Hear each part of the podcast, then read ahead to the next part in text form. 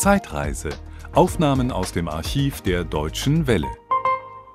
Reinhold Messner, vor 20 Jahren, da standen Sie auf dem Lotse in Nepal und waren damit der erste Mensch, der alle 14 8000er bestanden hat. Erinnern Sie sich noch an diesen Augenblick?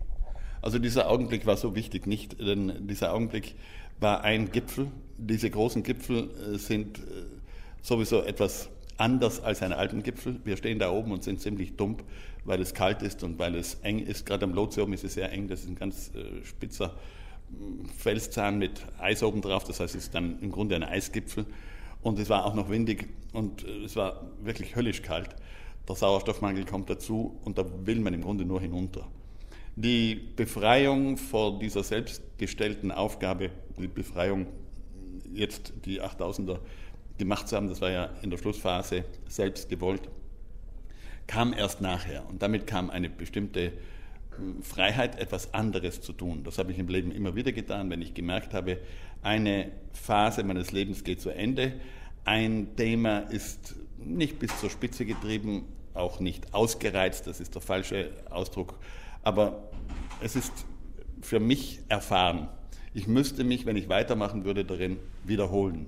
Dann habe ich was anderes angefangen und dann muss ich wieder lernen und dann ist das wieder spannend und es kommt Neugierde auf und dann lebe ich in ein anderes Leben. In diesen 20 Jahren hat sich das Bergsteigen an den 8000ern sehr gewandelt. Finden Sie sich da überhaupt noch wieder? Nein, dieses 8000er Bergsteigen hat sich im Grunde ähnlich entwickelt, nur viel schneller wie das Bergsteigen in den Alpen. Also der Mont Blanc wurde 1786 erstmals bestiegen. Und das war wirklich eine Expedition. Dahinter standen Wissenschaftler, die das getrieben haben. Und die ersten, ich würde sagen, 50 Besteigungen kamen Expeditionen gleich. Es gibt fast über alle ersten 50 Expeditionen ein Buch. Die haben mit riesigem Aufwand diesen Berg erobert, erklettert, äh, bestiegen. Und dann, so 1850, wurde das Ganze banal. Übrigens mit einer Geschichte, die in England lief, wo jemand den Mont Blanc auf die Bühne gebracht hat, mit den kleinen Berghütten unten und den Ziegen und den Bauern, die Käse gemacht haben. Das war alles auf der Bühne. Und dann hat er halt gezeigt, wie die Berge, die Leute da raufsteigen.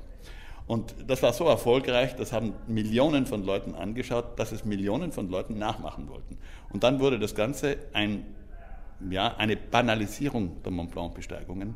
Und so findet das heute noch statt. Und heute ist es nicht unähnlich am Mount Everest oder am Choyu, wo es möglich ist, Infrastrukturen aufzubauen, auf das man Spuren folgend, Seilen folgend, ähm, ja, auch Brücken über Spalten folgend, Hütten, Biwakschachteln folgend, relativ ungefährlich die Gipfel erreichen kann. Das heißt, es gibt Millionen von Menschen, die das Prestige kaufen wollen, den Mont Blanc bestiegen zu haben, den Everest bestiegen zu haben, einen 8000er bestiegen zu haben. Das hat aber nichts mit dem Bergsteigen zu tun, wie es Mallory betrieben hat oder wie es Hillary betrieben hat oder wie wir es noch betrieben haben. Wir haben das klassische Bergsteigen, das große Wendebergsteigen aus den Alpen in den Himalaya getragen. Und es ist sehr interessant zu äh, sehen, wenn man das in der Geschichte zurückschaut. 70, als ich das erste Mal in den Himalaya kam, als junger Kletterer, waren fünf, sechs Expeditionen im gesamten Himalaya unterwegs.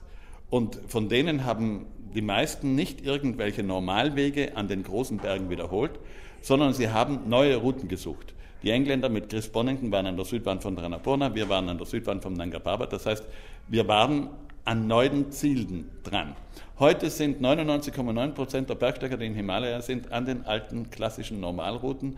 Und zwar nicht im Himalaya-Stil, sondern in einem Stil, den ich als parasitär bezeichne. Das ist nicht eine Kritik, sondern eine Feststellung.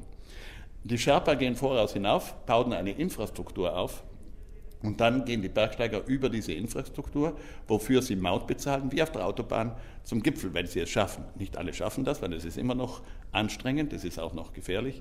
Aber es hat mit selbstverantworteten, mit selbst inszenierten Bergsteigen überhaupt nichts mehr zu tun. Es ist eben ein Gehen auf Klettersteigerrouten oder ein Gehen an präparierten Pisten. Deswegen nenne ich den heutigen Alpinismus beginnt vielleicht mit der Katastrophe 96 am Everest, Pistenalpinismus. Aber es hat in der Region etwa am Everest für einen gewissen Wohlstand etwa der Sherpas gesorgt. Das ist eine ganz andere Geschichte. Also ich habe nichts dagegen, dass der Tourismus ähm, die Bergregionen ernährt. Ich bin dafür sogar in den Alpen, äh, dass wir uns hauptsächlich, was die Wirtschaft angeht, auf den Tourismus stützen. Und da gibt es mehrere Szenarien, wie wir das nachhaltig, also auf lange Sicht machen können. In den Alpen bin ich der Meinung, sind wir gut beraten, das ist ja mein Vorschlag, das ist auch mein politischer Vorschlag, dass wir die Bergnatur, das heißt die Naturlandschaft, dort wo der Mensch früher nicht hingegangen ist, um Heu zu holen oder Holz zu holen, weil nichts gewachsen ist, dort wo nur Steine und Eis und Schnee und Felsen sind, äh, die sollten wir in Ruhe lassen. Da sollten wir keine weiteren Hütten mehr bauen und keine Wege mehr bauen. Die alpinen Vereine in einer anderen Zeit hatten ja die Aufgabe, es ist eine soziale Aufgabe, sich selbst geschaffen, zu sagen, alle Menschen sollen Zugang zu den höchsten Höhen haben in den Alpen. Das war legitim, aber heute im Rückblick war das vielleicht nicht schlau. Aber nun sind die Hütten da und rückbauen können wir sie nicht. Wir könnten aber hergehen und sagen, langsam reicht es. Und ich glaube, dass die alpinen Vereine hier mit mir zustimmen würden. Wenn wir hergehen und die höchsten Höhen in den Alpen über 2400, 2500 Meter verbauen, mit riesigen Maschinen, natürlich Infrastrukturen schaffen, dann nehmen wir ihnen das Flair weg. Unten aber, wo die Menschen immer schon Heu und Holz gemacht haben und ihre Viecher hatten und ihre Weinberge hatten, dort soll weiterhin Wirtschaft betrieben werden. In welcher Form auch immer. Natürlich äh, wäre es nicht gerade schlau, wenn man die Stadtkultur ins Gebirge trägt. Aber diese Kulturlandschaft, die der Mensch seit Jahrtausenden bearbeitet, die hat auch ein besonderes Flair, weil sie der Mensch bearbeitet. Da sind Monokulturen entstanden zum Teil, aber es ist auch eine große Biodiversität entstanden. Und in der Summe nur, die Summe von Kulturlandschaft und Naturlandschaft, also das Oben und das Unten, ergibt das besondere Flair der Alpen. Und das ist verkäuflich. Damit kann ich Touristen anlocken. Ähnlich könnte das in Nepal sein. Ich behaupte, und ich habe das in Nepal zu den Politikern öfters gesagt, wenn sie den Everest wieder reduzieren würden, eine Genehmigung für eine Saison, hätte er mehr Ausstrahlung. Der Trekking-Tourismus ist zurückgegangen, natürlich auch wegen der Maoisten, aber er ist auch zurückgegangen, weil der Everest banalisiert wurde oder der Choyu banalisiert wurde. Und in Solokumbo, wo ja diese Trekking-Touristen unterwegs sind, eine großartige Möglichkeit, die ich auch nutze mit meiner Familie zum Beispiel, haben wir etwa zwei Drittel der Touristen in den letzten zehn Jahren verloren. Hauptsächlich allerdings aus politischen Gründen und nicht aus mm, Gründen, die ich jetzt erzählt habe, Choyu oder Everest. Sie sind allerdings mit Ihrem Vorschlag, die Expeditionen zu beschränken an den höchsten Bergen, eigentlich gegen eine Mauer gelaufen. Wie realistisch ist dann das überhaupt, das umzusetzen? Sie wirken da so ein bisschen wie der einsame Rufer im Walde. Also wir haben 2003, Sir Edmund Hillary und ich, noch einmal einen Anlauf gemacht bei der Regierung, sogar beim König selber, der damals noch im Bauer war, also der hat inzwischen ja Macht verloren. Ob nun die Demokraten, korrupt wie sie sind, das äh, anders machen werden, werden wir sehen.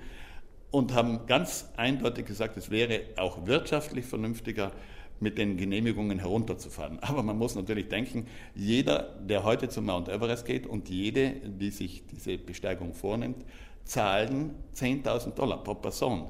Das sind heute mehr als 1000 pro Jahr. Das sind 10 Millionen Dollar. Das ist ein Haufen Geld. Von China ist es nicht so äh, teuer, aber es kostet auch dort Geld. Und heute geht es diesen entsprechenden Ämtern darum, dass sie dort eine Einnahmequelle haben. Dass sie natürlich eine größere Einnahmequelle hätten, wenn 100.000 Touristen mehr kommen, die in Kathmandu wohnen, die einkaufen, die diese Trekking-Lodges besuchen und dort essen und schlafen, das ist eine andere Geschichte. Aber da sind wir eben nicht durchgestoßen. Sie sind ja jetzt eigentlich in einem Alter, wo andere in Pension gehen.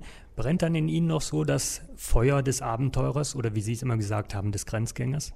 Also das Feuer, ja, es ist zum Teil schon so, dass das eine Passion war, die mit dem Feuer ein, ein Bild abgibt, das stimmig ist.